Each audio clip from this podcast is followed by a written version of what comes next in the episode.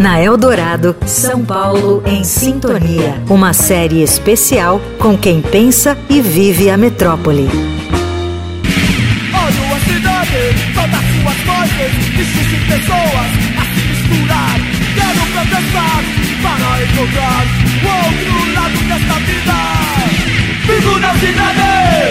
A experiência de morar no centro da maior metrópole da América Latina é muito específica a depender de para quem você pergunta. Há recortes de gênero, poder aquisitivo, idade, entre outros, que vão ditar qual aspecto da enérgica região da cidade o morador acessa. Viver no centro para mim é uma evolução social, porque quando eu morei em outros lugares a gente fazia tudo de carro, as pessoas mal se cumprimentavam, e no centro não, tem outro ritmo, tem outra dinâmica.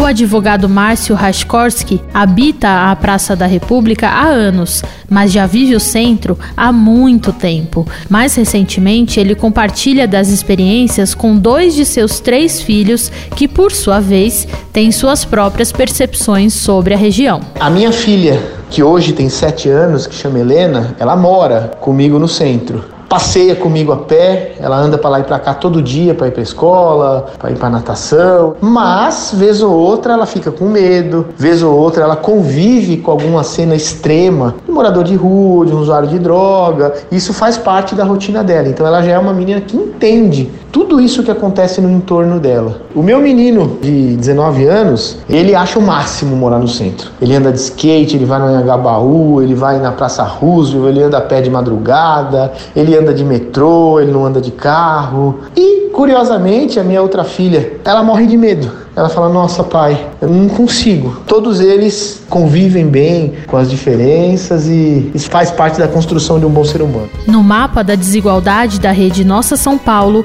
o distrito é um dos menos populosos da capital paulista, com pouco mais de 62 mil pessoas.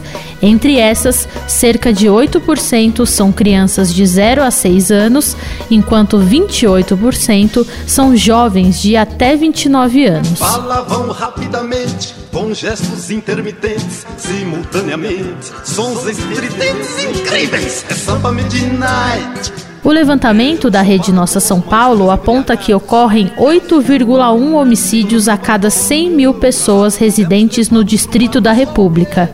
Destes, 3,7 foram registrados em boletins de ocorrência na categoria mortes decorrentes de intervenção policial. A gente tem bastante polícia no centro, então as pessoas acham que o centro é um lugar inseguro e não é. Eu me sinto muito mais seguro no centro do que em outros bairros. Agora falta estratégia. Infelizmente, quando você vê os meninos assaltando de bicicleta e você vê a polícia de viatura, nunca uma viatura vai conseguir pegar uma bicicleta. Sinto também uma falta, às vezes, de planejamento quanto ao horário, porque tem dia e hora que tá cheio de polícia, e tem dia e hora que não tem nenhuma polícia, e a gente não entende por quê. Mas, no geral, eu penso que a segurança pública do centro melhorou muito. Samba triste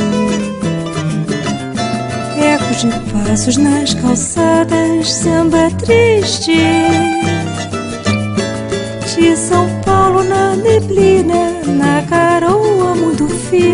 Outra frente que Márcio Hartkorski considera que precisa de um olhar mais atencioso por parte do poder público é a antiga pauta de revitalização do centro. E uma vez sem este apoio, é a iniciativa privada quem vai atuar muitas vezes por interesses próprios pela região.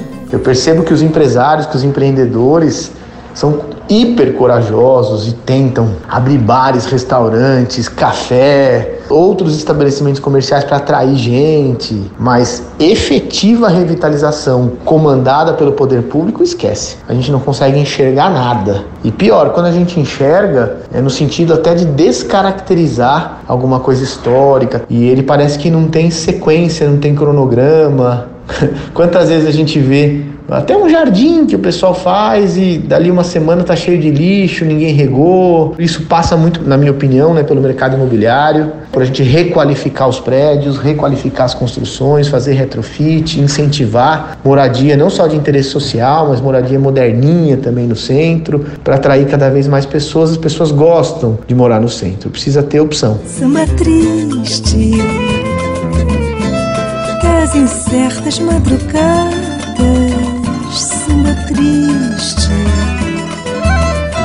Ecos de passos nas calçadas, samba triste. De São Paulo na neblina, na fina as luzes amortecidas. O São Paulo em Sintonia apresenta leituras e reflexões sobre a nossa cidade quando a Eldorado completa 66 anos. Eu sou Laís Gotardo, especial para a Rádio dos Melhores Ouvintes. Você ouviu na Eldorado São Paulo em Sintonia, uma série especial com quem pensa e vive a metrópole.